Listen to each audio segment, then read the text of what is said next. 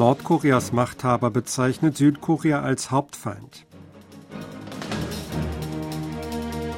49 Außenminister verurteilen Nordkoreas Raketenverkauf an Russland.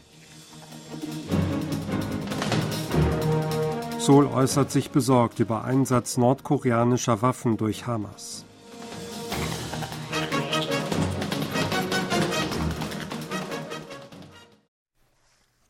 Nordkoreas Machthaber Kim Jong-un hat Südkorea als Hauptfeind bezeichnet. Nach Angaben der staatlichen Nachrichtenagentur KCNA am Mittwoch sagte Kim beim Besuch von Munitionsfabriken am Montag und Dienstag außerdem, dass der Norden zwar nicht einseitig einen Krieg auf der koreanischen Halbinsel beginnen wolle, aber auch nicht vor einem Konflikt zurückscheuen wolle.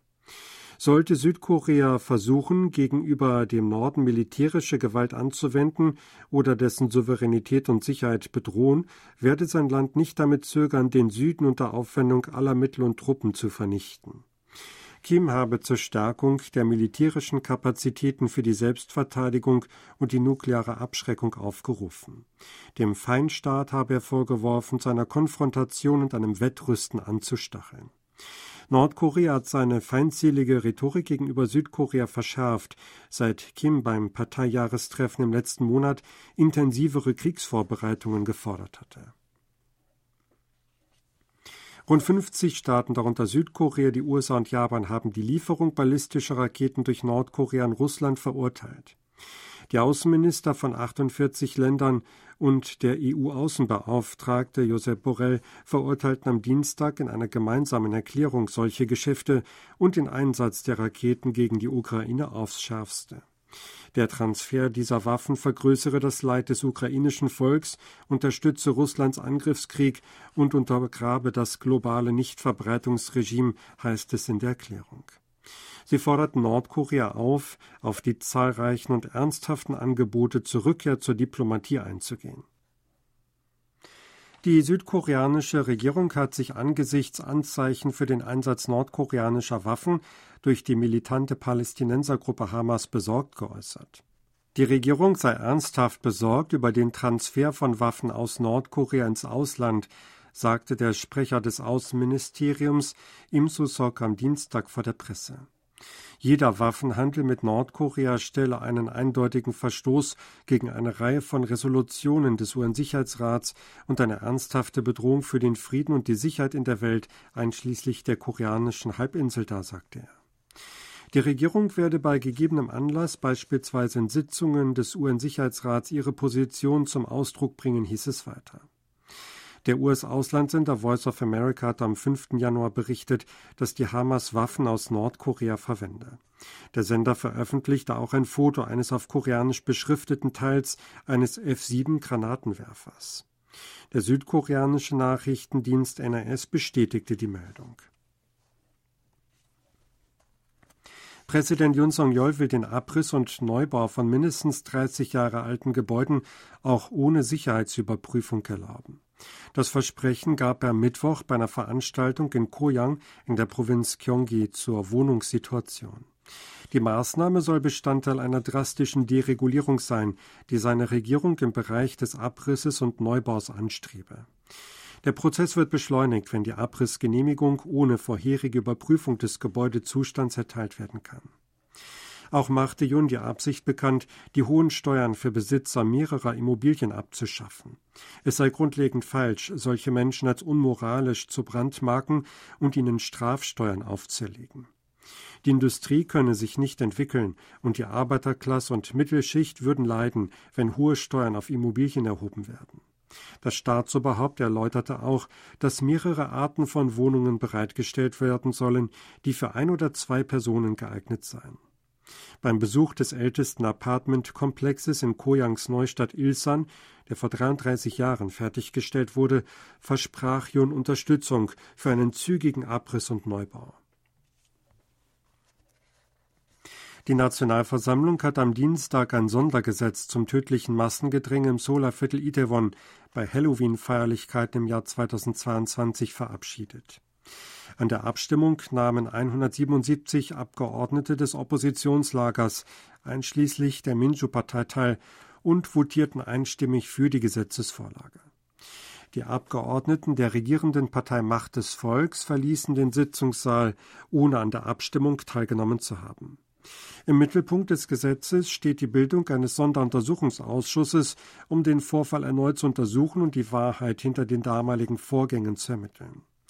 Das Komitee soll elf Mitglieder zählen. Der Parlamentsvorsitzende soll nach Beratungen mit relevanten Gruppen, darunter den Hinterbliebenen der Todesopfer, drei Mitglieder empfehlen.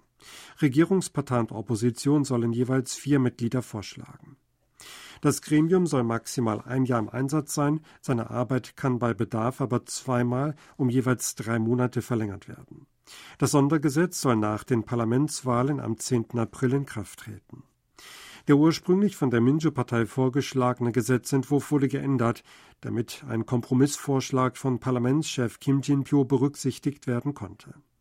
Park Joo-min von der Minjo-Partei begründete die Änderung damit, dass das Risiko eines Vetos durch Präsident Yoon Song-yeol dadurch verringert werden sollte. Der Fraktionschef der Partei Macht des Volks Yoon Jae-oh kritisierte, das Gesetz sei mit der politischen Absicht verknüpft, Katastrophen zu politisieren und soziale Konflikte zu verschärfen. Im Vorfeld der Parlamentswahlen im April haben mehrere Abgeordnete der oppositionellen Minju-Partei ihren Austritt erklärt. Drei Abgeordnete, Lee Won-uk, Kim Jong-min und Cho Eung-chon, machten am Mittwoch ihre Trennung von der führenden Oppositionspartei offiziell. Sie gelten in der Partei als Nicht-Sympathisanten des Parteivorsitzenden Lee Jae-myung. Auf einer Pressekonferenz sagten sie, ihre Forderung, dass die Partei nicht länger als persönlicher Schutzengel für I dient und sich nicht von fanatischen Anhängern Is abhängig macht, sei abgelehnt worden. Die Minju-Partei sei nicht dazu fähig, den Alleingang, die Arroganz und die Unfähigkeit der Regierung unter Präsident Yun Song-yeol zu stoppen. Mehr als 60 Prozent der Bürger lehnten zwar die Yun-Regierung ab, aber nur die Hälfte davon unterstütze die Minju-Partei, hieß es. Nach politischen Beobachtern in Südkorea werden sich die drei Abgeordneten mit großer Wahrscheinlichkeit dem ehemaligen Vorsitzenden Inakyon anschließen. Dieser hatte bereits seinen Austritt aus der Partei erklärt und die Gründung einer neuen Partei angekündigt. Der Angreifer auf den Vorsitzenden der Minju-Partei Lee Jae-myung hat nach eigenen Angaben mit seiner Tat verhindern wollen, dass Lee Staatspräsident wird. Entsprechende endgültige Ermittlungsergebnisse gab die Pusaner Polizei Mittwoch bekannt. Dem Mann mit Nachnamen Kim wird versuchter Mord vorgeworfen. Kim habe außerdem verhindern wollen, dass I seine Vertrauten für die Parlamentswahlen nominiert und sich eine von ihm kontrollierte Partei die Mehrheit im Parlament sichert, hieß es. Kim hatte am 2. Januar I bei dessen Besuch in Pusan mit einer Stichwaffe am Hals verletzt und wurde an Ort und Stelle festgenommen. Die Polizei in Pusan ermittelte neun Tage lang in dem Fall. In Südkorea hat die Bevölkerung ab 70 Jahren zum ersten Mal die Zahl der Einwohner in ihren Zwanzigern übertroffen. Nach Angaben des Innenministeriums am Mittwoch sind mit Stand 31. Dezember 2023 51.325.329 Menschen als Einwohner registriert. Verglichen mit dem Vorjahr seien dies 113.709 weniger. Die Zahl der registrierten Einwohner ist damit das vierte Jahr in Folge geschrumpft, seit sie 2020 erstmals zurückgegangen war. Der natürliche Bevölkerungsrückgang betrug 118.881 Menschen. Nach Altersgruppen betrachtet stellen die Menschen in ihren 50ern mit 16,94 Prozent die größte Gruppe. Knapp 6,32 Millionen Menschen sind 70 Jahre oder älter. Ihre Anzahl übertraf damit zum ersten Mal seit Beginn der statistischen Erfassung der registrierten Einwohnerzahl die der Einwohner in ihren Zwanzigern. Es gibt rund 6,2 Millionen Menschen in ihren Zwanzigern. Sie hörten aktuelle Meldungen aus Seoul, gesprochen von Sebastian Ratzer.